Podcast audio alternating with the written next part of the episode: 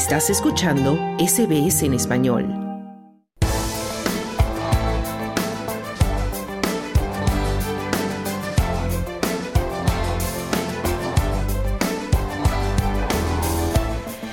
El día 2 de enero, un Airbus A350 perteneciente a la línea aérea Japan Airlines colisionó con un avión de la Guardia Costera en el aeropuerto de Haneda, en Tokio, dejando cinco fallecidos. Todos ellos estaban a bordo del pequeño avión de la Guardia Costera. Las 379 personas que viajaban a bordo del avión comercial, entre ellas 12 australianos, consiguieron evacuar y ponerse a salvo en cuestión de minutos antes de que el avión se partiera en dos y quedara envuelto en llamas. Expertos japoneses aún están investigando las causas del accidente. Nuestro compañero Claudio Vázquez nos trae el informe. 379 personas, entre ellas 12 australianos, están vivas tras conseguir ser evacuadas de un Airbus E350 de Japan Airlines que colisionó con un avión de la Guardia Costera mientras aterrizaba en el aeropuerto Haneda, en la capital japonesa, el día 2 de enero. Se han difundido ampliamente imágenes que captaron el momento del desastre y que ahora son parte también de la investigación del accidente.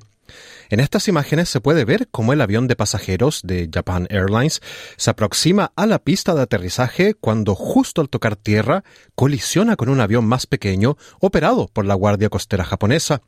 Este avión más pequeño, un Dash 8, se disponía a llevar ayuda a las zonas de la costa occidental del país devastadas por el reciente terremoto en el que murieron 55 personas.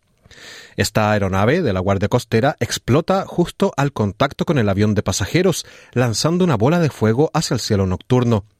Mientras el avión de pasajeros continúa avanzando por la pista, su motor izquierdo estalló en llamas, arrastrando chispas y llamas tras de sí.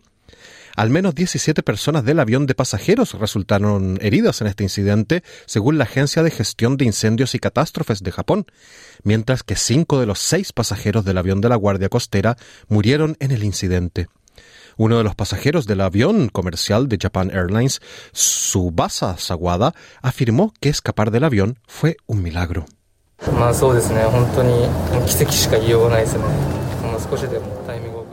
Solo puedo decir que fue un milagro. Podríamos haber muerto si hubiéramos tardado en evacuar. Quiero saber por qué ocurrió esto. Además, no quiero volver a subirme a un avión, decía el pasajero, Sawada. Por su parte, el primer ministro japonés, Fumio Nishida, Kishida, elogió al personal de Japan Airlines tras lo que, según los expertos en aviación, fue una evacuación de manual.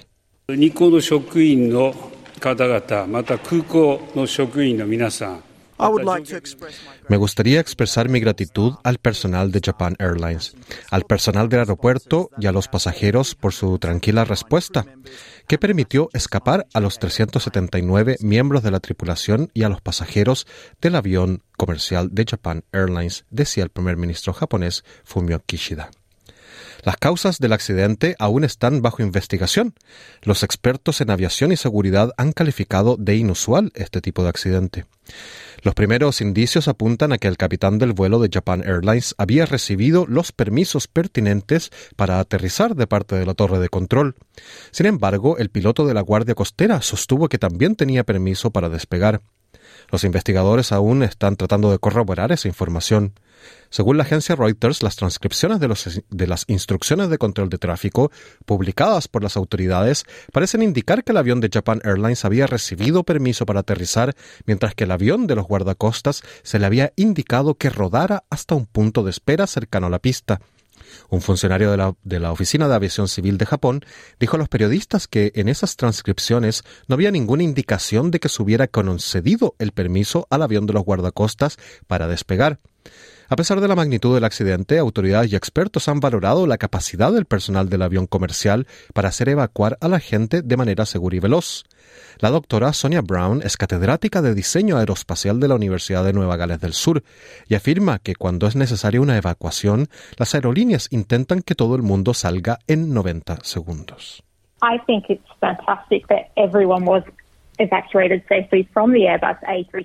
Creo que es fantástico que todos hayan sido evacuados sanos y salvos del Airbus A350, pero eso es exactamente lo que estaba previsto.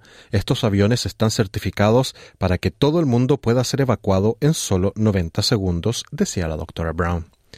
La aerolínea comercial japonesa declaró que la evacuación comenzó casi inmediatamente después de que el avión se detuviera y que todos los pasajeros fueran puestos a salvo en menos de 20 minutos.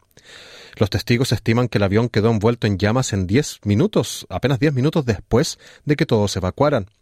En algunos videos tomados desde dentro de la cabina del avión de pasajeros siniestrado, se puede ver cómo la mayoría de los que están a bordo se sientan y esperan nuevas instrucciones de la tripulación de cabina, que pide a los pasajeros que mantengan la calma. A continuación, la tripulación despliega rápidamente los toboganes hinchables de emergencia, lo que permite a los pasajeros deslizarse hacia abajo y correr desde los restos en llamas hasta un lugar seguro. La tripulación abrió tres de las ocho salidas del avión para que los pasajeros pudieran escapar. Otra complejidad a la que tuvo que enfrentarse la tripulación de cabina fue que al parecer el sistema de megafonía del avión quedó inutilizado durante el incidente, por lo que tuvieron que recurrir al uso de altavoces para comunicarse. Diferentes expertos dicen que una de las claves de la rápida evacuación es el hecho de que los pasajeros no intentaran recuperar su equipaje de mano, que puede ralentizar una evacuación y dañar los toboganes de evacuación hinchables. La doctora Brown afirma que, si fuera necesaria una evacuación similar en un aeropuerto australiano, confía en que los pasajeros y tripulación saldrían rápidamente.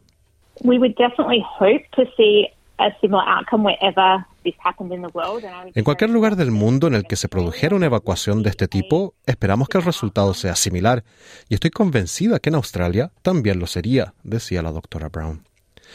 El redactor jefe de AirlineRatings.com, Jeffrey Thomas, afirma que la tripulación de cabina de Japan Airlines hizo un trabajo extraordinario.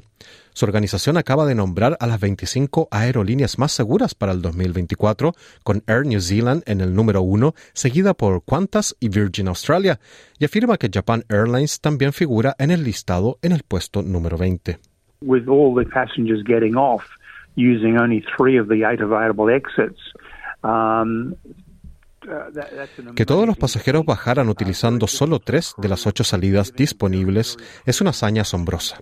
Una tripulación muy disciplinada que ha dado instrucciones muy, muy claras y ha hecho cumplir esas instrucciones a los pasajeros y ha conseguido que todo el mundo saliera en cuestión de minutos. Sobresaliente.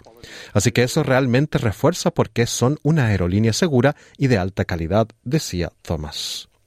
A pesar de la evacuación ejemplar de los pasajeros del avión comercial de Japan Airlines, el incidente costó la vida de cinco personas, todas del avión de la Guardia Costera, quienes realizaban un importante trabajo de ayuda para las víctimas del terremoto.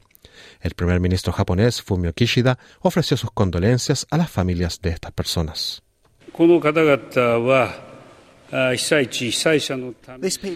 Estas personas que han fallecido habían realizado su trabajo con un gran sentido del deber y la responsabilidad hacia las zonas afectadas por el desastre y las víctimas.